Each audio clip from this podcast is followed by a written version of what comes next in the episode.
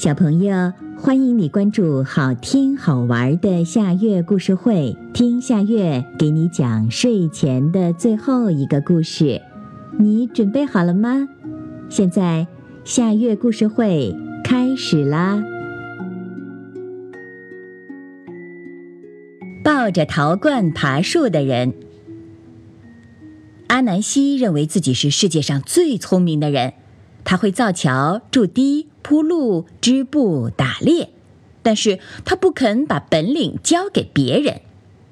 有一天，他准备把世界上的智慧收集在一起，藏起来，只给自己用，让自己成为世界上最聪明的人。于是，他到处走，一点一点的收集智慧，都放在一个陶罐里。陶罐装满了以后，阿南希想把它藏在一棵树顶上。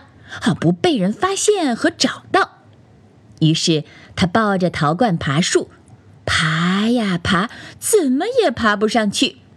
阿南希的儿子英吉古梅很想知道父亲在干什么，因此他躲在灌木丛里，偷偷的看见了。他忍不住大声说：“爸爸，可以给你出个主意吗？”阿南希回头一看是儿子，就大发脾气说。你在偷看我干什么？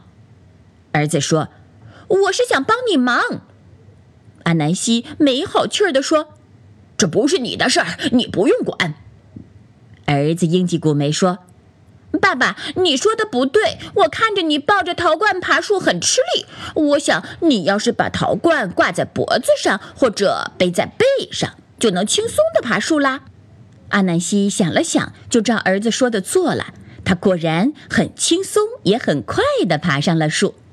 然后他在树上看了看儿子，感到很尴尬，非常不好意思。自己有了一罐子智慧，却不知道怎么带着罐子爬树，气得他把智慧罐用力往地面一扔，陶罐打碎了，里边的全部智慧飞向四面八方，飞向人们。于是，每个得到智慧的人都变得更加聪明了。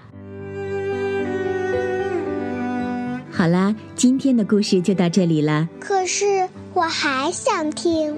你可以关注“好听好玩的夏月故事会”微信公众号，听故事，讲故事。小朋友，晚安。